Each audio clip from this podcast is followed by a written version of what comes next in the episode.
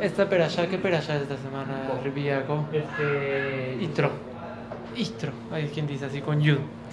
Esta vez tengo una tema. la- la- es un- una pregunta, es la Icar. Lo demás van a ser reayot, pero me molesta. Las preguntas, la verdad que. que, que molesta, es una pregunta. Empieza la perashá, todos sabemos, Vaishma Istro. ¿Quién escuchó? Itro. Itro, Joten Moshe, Vaishma Itro, Cohen- Joten Moshe, Cohen, Midian. Escuchó Itro, el, y el, el, eh, suegro de Moshe, el, no, primero Cohen Midian, después el suegro de Moshe. Primera pregunta que, bueno, es una pregunta que todos salen. Cuando viene una persona y hace de y Baruch Hashem se acercó a la Torah, hizo todo perfecto. No necesito decir que el anterior era sacerdote de Midian. Es una vergüenza. Decir sobre él que era un sacerdote de la Udazara. Y más todavía que era de los grandecitos, eso no está bien. No, no- no es un respeto para él. ¿Por qué la Torah lo menciona? Hizo una buena acción. Se acercó a Misael. ¿Qué hay que hacer? Borrar. ¿Por qué no mencionan otra vez que él era Cohen Midian y la Saberot que hizo en ese momento? Nosotros tenemos una regla, se borra todo. No- no- nunca mencionamos el pasado. Nosotros es de aquí para futuro, no para pasado. Eh, Tenemos una previsión de nombrar de mencionar los, de mencionar los, los- los los pecados de Afro uno mismo. No puedo hablar sobre sus pecados. Porque aquí tú me dices Vaishma y Troco en Midian. ¿Para qué lo dice? Pero eso es eh, un paréntesis, todavía no es la kush. Ujú. Vaishma y Troco Joten Moshe eh, y Troco en Midian Joten Moshe. Et le. Todo lo que le hizo. ¿Qué es Vaishma y Tro? Dice Rashi, lo que él escuchó es mejor que te la Gemara, Kriyat Yamsuf o. En la, no la Gemara, en la Mejilta y en Tvajim también sale en la Gemara. Si es Kriyat Yamsuf lo que le provocó el movimiento o la Milhamad Amalek. Hay un midrash muy bonito. ¿Por qué estas dos? Eso es, de verdad que a mí me gusta este midrash.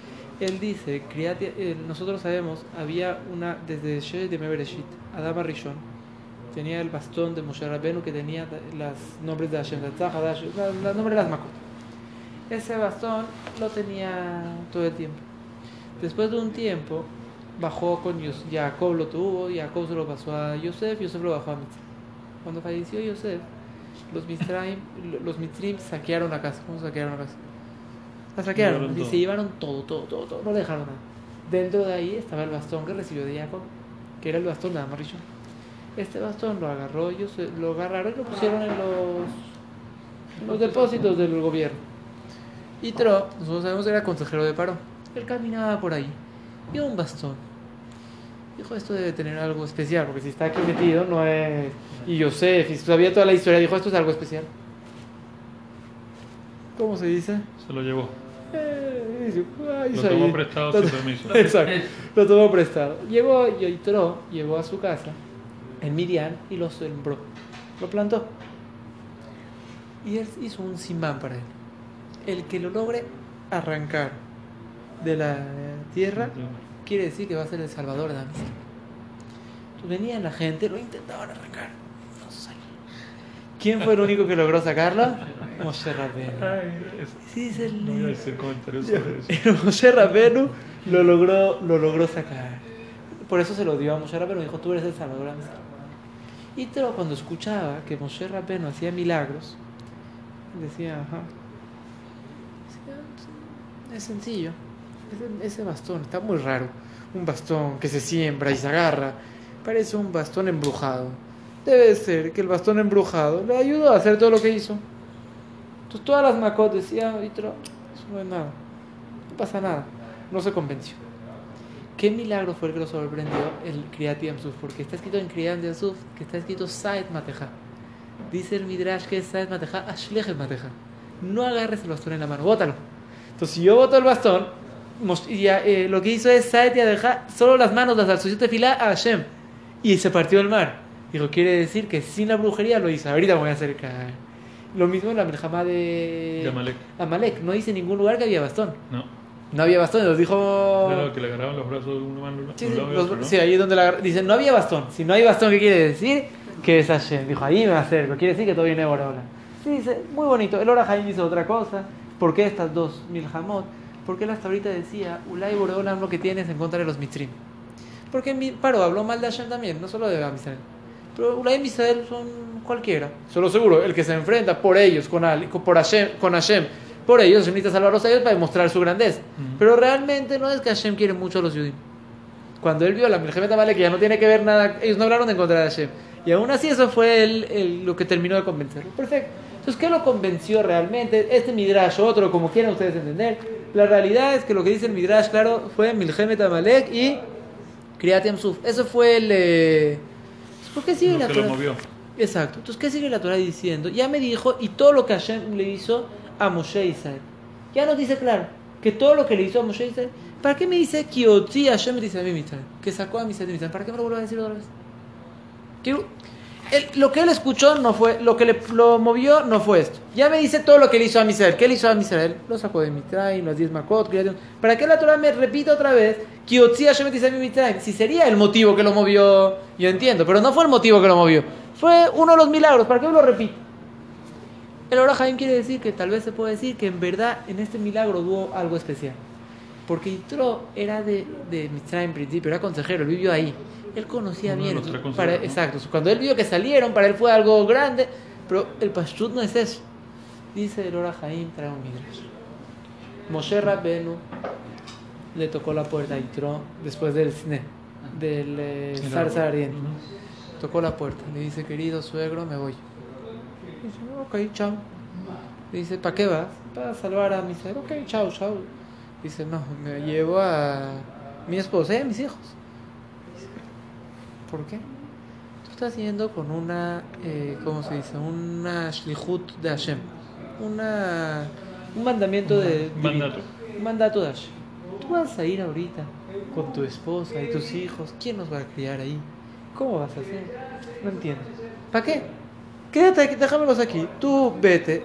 Estás yendo a trabajar. Necesitas ir solo. No vas a ir con tus hijos y tu esposa. Al revés, mejor que estés solo. Y aparte vas a meter a mis hijos, a mis nietos, a mi, a mi hija, a Mitzrayim. Un país de esclavitud. Tú eres Yehudí. No, eh, ¿cómo se dice? Déjame tranquilo. Moshe Rabenu le contestó a Yitro. Le dice, mira, tienes razón. Pero hay un problema. Que Hashem me dijo que cuando vamos a salir en Mitzrayim, ¿qué vamos a hacer? De a vamos a recibir la Torah. ¿Tú quieres que mis hijos y mi esposa no estén en el momento de recibir la Torah? No hay derecho. Tienes toda la razón. Llevarlos a Mitzrayim es un... eh, desastre. es un desastre. Es terrible, van a sufrir, pero tú quieres que mis hijos no estén en el momento de la recibir la Torah, que mi esposa no esté en el momento de recibir la Torah, ¿cómo vas a hacer eso? Y tú lo escuchó, lo dejó ahí. Aquí terminó, entonces dice, Pero por eso no Se puede dice, revocar eso todavía. ¿Por qué? Porque podríamos decir, sale, busca y sigue. El problema es que él, no sabe, él sabía que va a ser, eh, porque él es el que va a manejar a Israel. Y es lo que pasó, él no pudo pasar por su esposa y su hijo. No, no pudo, al final no pasó. pero es lo que dice. Entonces, ¿qué hizo Yitro? Al final, la realidad fue que los hijos volvieron con Yitro. Entonces, Yitro lo que hizo cuando escuchó que salieron, dijo, ¡ah! ¿Qué era lo que Moshe le molestaba? Que su esposa hijos no estén matando las corro rápido. Solo escuchó la salida y dijo, necesito correr para hacer lo que quiso Moshe Rabbeinu. Es lo que dice el. Está bonito el video, muy bonito. bonito. Kiyotzin dice, así se lo oraja. Está perfecto, yo Todo acepto. eso era el Mirage. No, no, el, el Ora Haim es el final. Ah, ok. Ahorita hay algo que yo no termino de entender. Moshe Rabbeinu está discutiendo con Yitro y la verdad de manera justa, porque hay opiniones que dicen que Yitro llegó después de recibir la Torah. Sale en verdad que la esposa y los hijos de Moshe no estuvieron en el momento de matar. ¡Qué dolor! El hijo de Moshe Rabbeinu no vio cuando entregaron la Torah a su papá.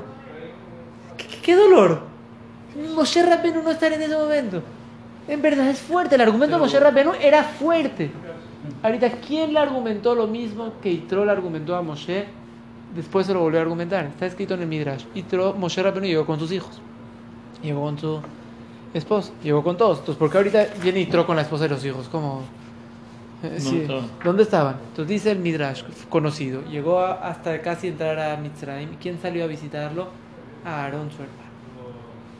A Aarón le dice, hola, ¿cómo estás? ¿Todo bien? Salud, eh, todo bonito. Se alegró en el corazón, todo perfecto. Dice, querido hermano, ¿qué te pasa? Dice, vengo a salvar a mis hijos. Dice, ¿y tus hijos? ¿Cómo te los traes? A Mitzrayim. Todos esclavos, vas a tener más para tener más esclavos. ¿Qué estás haciendo? Devuélvelos. ¿Qué hizo Moshe Rabbeinu? Los mandó de vuelta. No entiendo. Ese fue el argumento de Yitro. ¿Qué le contestó Moshe Rabbeinu? Nos dejó a todos callados. para recibir la Torah vale la pena sufrir un año. Seguro que sí. Ahorita, y viene Aarón, le dice el mismo argumento. ¿Qué necesitaba contestarle Moshe Rabbeinu? No. Querido hermano, estamos, vamos a recibir la Torah, más hacer que mis hijos no reciben la Torah. Y es lo que pasó. El- con todo el dolor del mundo hay una opinión que dice que por el consejo de Aarón perdió que sus hijos no estén en el momento de recibir la Torah, el momento más grande de Am Israel. ¿Pero hablaba de los hijos y de la esposa o solamente De los hijos y la esposa. Los hijos y la esposa no estuvieron en el momento de recibir la Torah. Los hijos de Moshe Rabbeinu no estuvieron en una opinión. No duele todo eso. ¿Por qué le hizo caso a Aarón? Necesitaba decirle, querido hermano, estás hablando igual que mi suegro. Tú y mi suegro son, son iguales. Pero lo mismo que le contestó a mi suegro, ¿te contestó a ti? ¿Qué le contestó a mi suegro? Que no, que iban a estar en la entrega de la Torah. Es Para que estuvieran en la entrega, en la entrega de la Torah. que estuvieron en la Torah, también le contestó lo mismo, que van a estar en la entrega de la Torah. Eso es lo que salió de esta historia. ¿Septa? Yo, a mí la verdad que está, está bonito, le- Está pero bonito. la- no entendí nada. ¿Por qué le aceptó el argumento de Aaron? Sí, lo aceptó. Y los devolvió, y por eso estaban con Nitro ahorita. Si no van a hacer el momento de entregar la Torah, ¿qué más grande es? Yo para empezar a entender esto, quiero ver varias preguntas sobre esta pregunta. Esta pregunta la verdad me molestó mucho, porque el argumento de Moshe Rabbeinu me pareció un argumento tan eh, valioso, tan importante, que como después lo niega con un argumento así. O sea, debe haber otro argumento más fuerte. Que por eso lo decidió devolver, pero no lo vemos. No, lo- no está. No en esta vez, no en esta. No sale aquí. Vamos a ver. Yo voy a seguir diciendo, voy a traer una pregunta más. Viene Itro y le da un consejo a Moshe Rabbeinu. Un consejo importante. ¿El consejo de Monte Itro era muy importante o no tanto? Bueno, era una forma de ordenarse, ¿no? ¿Cuántas horas al día trabajaba Moshe Rabbeinu? A veces todo el día, pero en verdad no era así. ¿Qué dice la Gemara? Era una hora, creo. La Gemara de Maseret Shabbat dice que él trabajaba una hora. No entiendo, el argumento de Itro no es ninguna cosa importante, tan importante. Él viene y dice, mira, van a caer todos. ¿Qué vamos a caer con una hora de trabajo? ¿Para qué voy a meter gente, eh, sistema? Usted sabe lo que pasa cuando hay mucha burocracia. Sí, Hay muchos que se pierden en la burocracia. sí. Porque hasta llegar a Moshe Rabbeinu, aquí hay Sara Sarot, Sara Hamishim, Sara Meot, Sara Alafim, eh, ya llegó, se me olvidó la pregunta. Tanto que tuve que pasar, se me olvidó la pregunta. No es tan fácil. La- la- es- todos sabemos que la burocracia es matadora. Pero la, la verdad que la, idea era que no le llegara la pregunta, o sea, que se la pudiera resolver antes, Y- no le llegaba. no es mejor hablar con Moshe Rabbeinu que hablar con, un- con uno que aprendió de él. Usted tiene a Eliash, tiene un alumno. No, no, no, ¿qué alumno? Yo quiero ahí. Usted no va a decir así. Claro. Y si, Pero eso uno. pero pero le- el tiempo le alcanzaba. Con una hora al día puede atender a todo el mundo. Ah, Una hora alcanza Es todo. lo que dice la Gemara. Una hora. Atendió a todo el mundo por una hora. Mi aboca era de aire, ¿cuál es la cámara? Una hora. ¿Cómo Yo no entiendo. atender tanta gente en una hora? ¿Qué había de atender? No había ni que atender, no había problemas. Están en un desierto, no, no hay nada para hacer. ¿Qué, ¿Cuánto tema? No hay mucho tema, no hay tema de No, kashrut eso que es mal. Parece como que es mucho, gente. pero en la Gemara dice, no, es unas horas, horas al día. Ya mis seres estaban recién... No, no hay mucho para discutir. Y la lógica dice que Rabanim había. Para enseñar algo, iban con uno que aprendió más. Le preguntas a un amigo qué escuchaste de Moshe Rabbeinu, se va... No todo era pregunta para llegar a preguntarle al... Quiero, entre ustedes, entre los alumnos, la gente se defiende. Sí. No todo hay que llegarle al... Entonces, ¿qué tanto tema hay? ¿Cuál es el gran consejo? Entonces, lo que explican siempre, eso ya lo explicamos yo creo en clase anteriores, que la grandeza fue que les dijo, no está bien que una persona tiene una pregunta y llega directo al, al hasta arriba. Entonces ya, ya, ya no, no hay ninguna novedad, no hay nada, porque cualquier cosa llegó al... Es mejor saber que hay... eh, hay eh, es, es vídeo. Entonces tú no llegas hasta arriba, vas llegando uno poco a poco, eso le da más importancia. Cuando llegan a Moshe Rabbeinu, ya lo que dice Moshe Rabbeinu, ¿quién va a discutir? Claro. Pero si tú llegas a Moshe Rabbeinu de primera, te vas a llegar a Moshe Rabbeinu, vas a pegar eh, quién eres tú. Pero si tú para llegar, es así en la, la vida de la persona, cuando llega muy fácil a algo, a Moshe Rabbeinu, decir. no, no, no lo van a recibir bien. Si a ti te costó llegar y tuviste que pasar tanta gente y recibir dando... fácil. Para ti, uy, mira, llegaste a Moshe Rabbeinu, lo vas a contar toda tu vida. Claro. Que tú pudiste hablar con él, porque tuviste que pasar 10 personas de llegar a él. Mira qué buena pregunta tuvo que hacer. Ujú. Entonces, el que llegó va a valorar mucho, es otra cosa. Y es la realidad. Cualquier persona cuando llegaron muy rápido a algo, lo desperdicia. Cuando la persona llegó lento, tuvo que esforzarse, lo valora más. Pero esto no, es un argumento, está bonito, entiendo. Pero ¿por qué Moshe Rabbeinu le tomó tanto caso y nosotros también le hicimos tanta importancia a este consejo de Yitro? Moshe Rabbeinu lo copió Exactamente. pero ¿cómo lo copió? Es lo que no sé si se dieron cuenta. Moshe- y Troll le dijo a Moshe Rabbeinu, mira, dile a Oreola, si te acepta, está bien. Y si no, para que sepas que igual te vas a destruir. Aunque Hashem te diga que tú vas a hacer, el pueblo se va a caer. ¿Para qué le dijo eso? Para que no sea solo preguntarle a Hashem, sino sea pedirle a Hashem que le haga eso. No entendí. Y Tro le dijo a Moshe Rabbeinu, cuando tú hables con, con Hashem o preguntarle de esto, ne- te, necesito- te voy a explicar. Si Boreolam te llega a decir que mi consejo no es bueno, entiende que se va, te vas a eh, se va a terminar Moshe Rabbeinu. Navol Tibol, vas a caer. Ujú. ¿Para qué le hizo eso a Moshe Rabbeinu? Y Hashem es igual, lo tenés que hacerle caso a Hashem, no a ti. La idea fue que cuando pida Moshe Rabbeinu, pida de manera diferente. Porque él sabe que está pidiendo para su salvar, de su vida, salvar a su vida o no. Yo no entiendo, y tanto le haces caso a Yitro, ¿por qué tanto caso a Yitro? Yo entiendo que es el suegro, el suegro hay que, hay que respetarlo, seguro, hay que darle su, Seguro, ¿no? su cabod y su lugar y todo perfecto, acepto, pero, pero tanto que ponerlo en la Torah y copiarlo todo y hacer todo igual, ¿por qué tanta importancia le dieron a eso? Bueno, el, el Yitro era un consejero. Pero uno más. Algo, sí, bueno, pero podría tener una buena idea, porque si fue consejero de un rey, tiene, que tener buenas ideas, si no, no llega a hacer eso. Sí, bueno, está bien, pero hasta ahí. Estamos hablando que Hashem está metido en todas las decisiones, ¿usted entiende? Por supuesto. Uno normal diría... eh, Muchas gracias. Los huevos, esa Hashem. ¿Qué va a decirle más? ¿Qué va a hacer? Sí, sí. Eh, tengo a Hashem conmigo, Hashem está manejando todo. Mira, Hashem, cada movimiento fue por- Boreolam. Tú ahorita te vas a meter, mira, con todo el respeto, eh, querido suegro. Si fuese un buen consejo, se lo hubiese dado a Shen directamente. Esa era la lógica. No, no de Yitro. Y darle tanta importancia al consejo de Yitro, ¿por qué tanta importancia? Vamos a seguir un poquito. eh,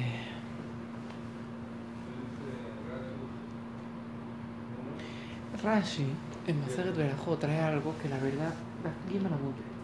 Es Rashi. Es un Rashi que hay que. ¿Cómo se dice? Revisarlo bien. entenderlo bien. Rashi. Mm. Ya sé. ¿Cómo trae la, el, eh, el tema de Rashi? Rashi trae. Salieron a la guerra. Entonces primero le pedían permiso a David Amelech. Seguro el rey, sin él no hay... Vas a hacer lo que quieras, todo se va a ahorrar. El rey aceptó. Van, se aconsejan con Agitofel y Nimlahim Basanedrin. Se aconseja con Agitofel para, dice Rashi, para hacer la estrategia de la guerra. Y después le preguntan, piden autorización del Sanedrín. Si a mí me dicen esto, yo diría, la explicación es muy simple. Tú vas con un consejero, primero de la manera natural, vamos a decir así. Después de tener todo armado, voy con un rabino, que son los Sanedrín, los rabaní más grandes, que me digan si el camino está correcto o no, como un consejo del rab. Rashi dice, ¿para qué le preguntan al Sanedrín? No necesitamos su consejo de ellos. Yo le pregunto al Sanedrín para que ellos pidan tefilá por nosotros. Ajá. ¿Entendió? No quiero la opinión de ellos. No quiero nada, tefilá. pero es un método para que hagan tefilá por mí. Si yo no pregunto, no hay, no hay tefilá. Yo voy con ellos, ¿me dejan subir? ¿Y ellos que me van a contestar? Van a subir, pero me van a pedir para que suba bien. Exacto. Eh, van a pedir, eso es todo. Yo la verdad no entiendo. ¿Por qué Rashi no explica Kipchuto? Le pregunto al Sanedrín para preguntarle al Rab. Rashi estaba decir sencillo. Yo le pregunto al Sanedrín para preguntarle al Rab. ¿Se entendió la cushia? ¿Por qué Rashi dice que lo que le preguntan al Sanedrín es para que el Sanedrín le pida tefilá por ellos? No, le preguntan al Sanedrín porque hay que poner- tomar consejo de un Rab, no es lo que siempre sabemos. Entonces, ¿por qué Rashi no dice esa explicación? De aquí sale que no hay que tomar consejo del Sanedrín. Eso es lo que se No, no, no, no quiero decirlo, pero es lo que sale de aquí. ¿Cómo me dice? Porque el consejo era, como cualquier persona te va a decir, yo antes de salir a una guerra, seguro que voy a llevar al también jaja más grande que me aconseje si hacerlo o no. ¿Por qué no puedo decir que el consejo es del Rab? Quiero seguir un poco más. Viene la Emara y dice, Binyan Nearim Stira. Stirat Zekenim Binyan. Dice, la- trae una historia.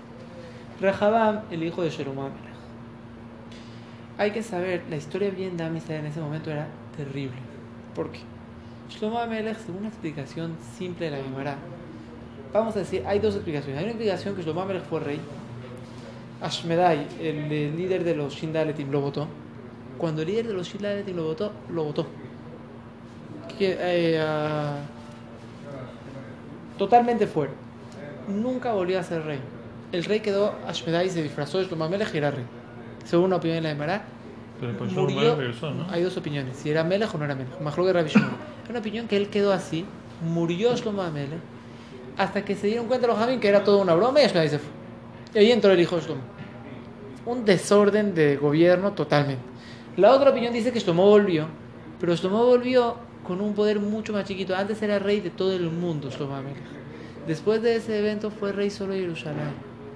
Solo Jerusalén fue rey y con miedo en las noches.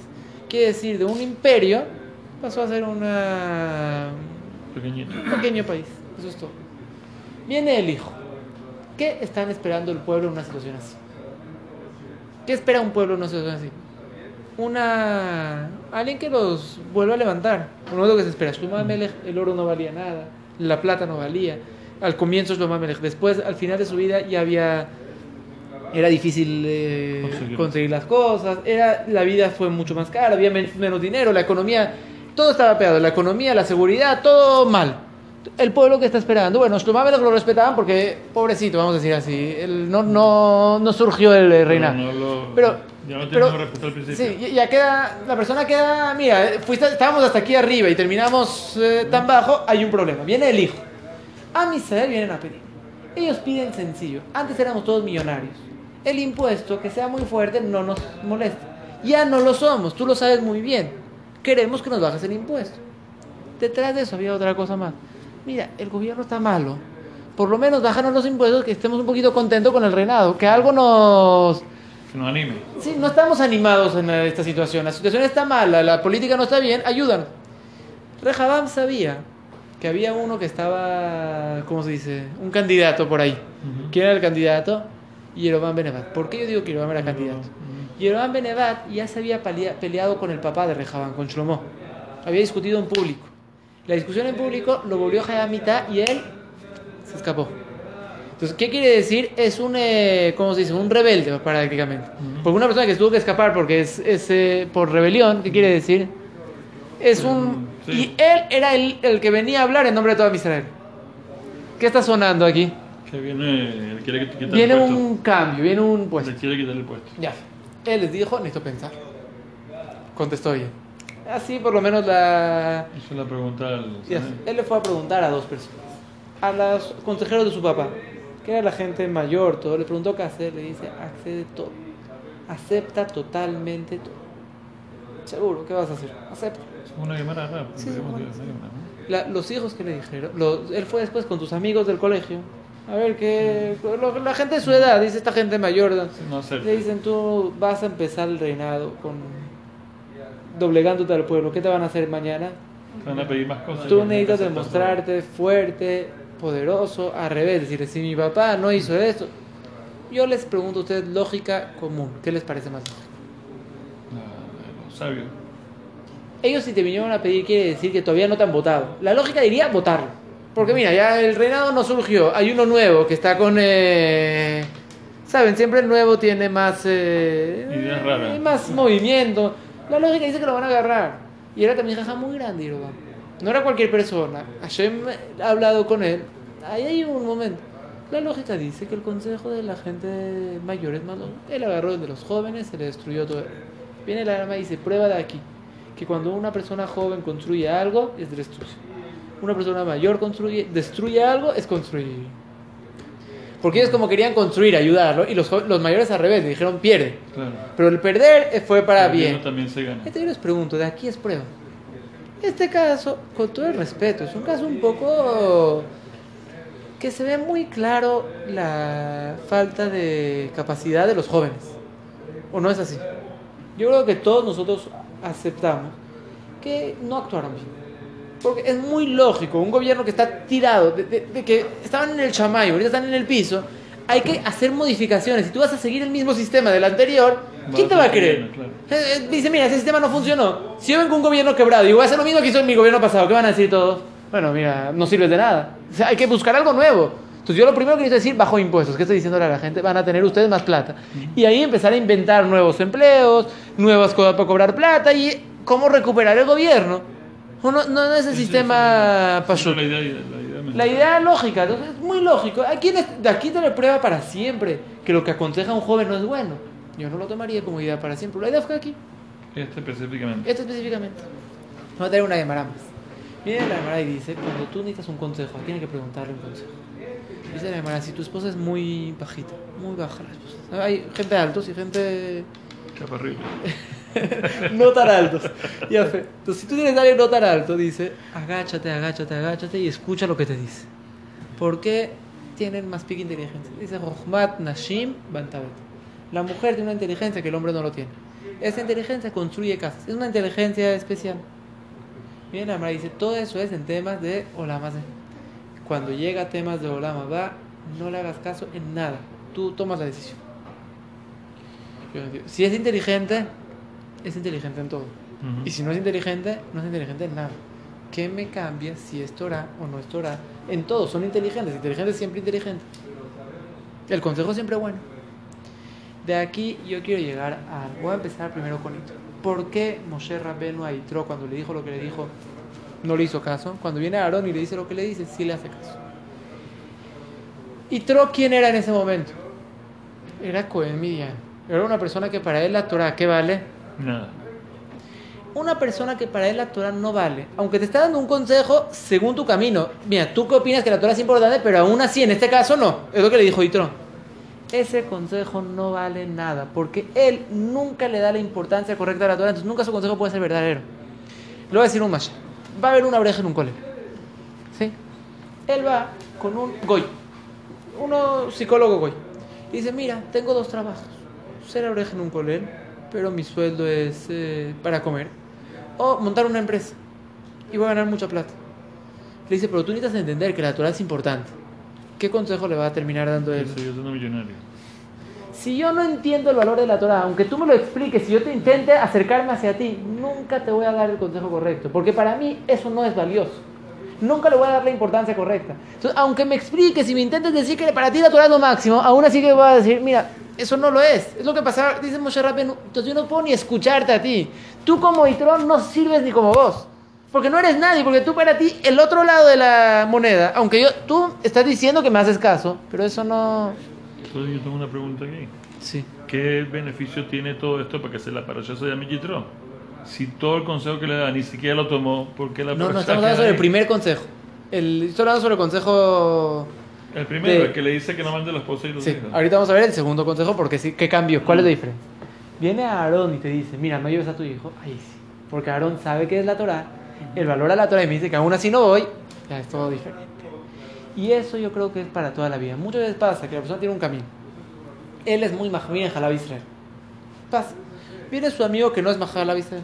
Están los dos juntos en un restaurante, hay un tema de Shelah, si es Jalab Israel o no. El le dice, no, no hay que ser tan mahmir en Jalab Israel. Necesitas entender que cuando él no está en eso, lo que él te diga, necesitas taparte el oído. Ujú. Es tontería. Porque es lógico, para él lo que tú estás haciendo no, No es nada. valor, no. Como pasa muchas veces, hay un médico.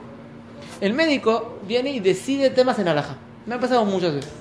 Pero cuando el médico decide algo en alhaja, es muy pasud. Si él no cuida Torah y Mitzvot, para él la alhaja es un estorbo. Entonces, cuando él te dice que es la alhaja según su entendimiento, necesita hacer algo, ¿por qué te lo dice? Estoy sacando el. La- la- los poskim traen que para Yom Kippur nunca le preguntes a un médico que no cuida Yom Kippur. Mejor un médico goy que un médico que no cuida Yom Kippur. Porque el que no cuida Yom Kippur, para él siempre que es, esto no es importante. Aunque él entiende que para ti es importante, el consejo que te va a dar es siempre en su mente está que el tema no es importante. Entonces cualquier persona que para él este tema no es importante, es muy difícil pedirle un consejo. No existe su consejo, es muy... eh, lo que pasa es la gente que va con un psicólogo goy y se aconseja de temas de él y mete Torah. Él no te va a poder aconsejar nunca el consejo correcto, porque él para él nunca le da el valor correcto, entonces su consejo nunca es el correcto. No hicimos nada. Nunca vamos a llegar a nada, no vamos a llegar a ningún nivel, no vamos a llegar a nada. Ese es el pashtu de este camino. Este, según esto vamos a explicar el caso último de la mujer. Una mujer no tiene obligación de muchas mitzvot. Entonces pedirle un consejo a ella de las mitzvot seguro, pero nunca le va a dar la importancia correcta. Entonces el consejo nunca va a ser el correcto, porque para ella la importancia es diferente, porque ella no está metido en este... Algo que le involucra a ella. Ya. Entonces Ulay podría ser que en verdad en algo que sí tiene que ver con ella va a ser diferente. Pero normalmente ella se siente más apartada. Ese es el problema. Entonces quedan que se siente más apartada de las mitzvot. No puedo tomar un consejo a una persona así. Ese consejo no, no es lo mismo. Y es lo mismo que me quiere decir Abemará entre un nar y un zaken. Una persona nar, hay cosas en la vida que nunca las vivió. Uno joven. Digamos, siempre tú vas a hablar con los jóvenes les gusta pelear. Sí. ¿Por qué? Muy pashut. La persona, el pelear, en lógica, se gana hay veces. Y aparte se siente la persona Se sube los ánimos. orgulloso, se siente bien cuando pelea.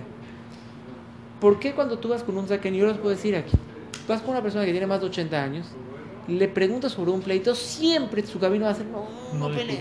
Pero ¿por qué estoy perdiendo mucha plata? No Ah, no.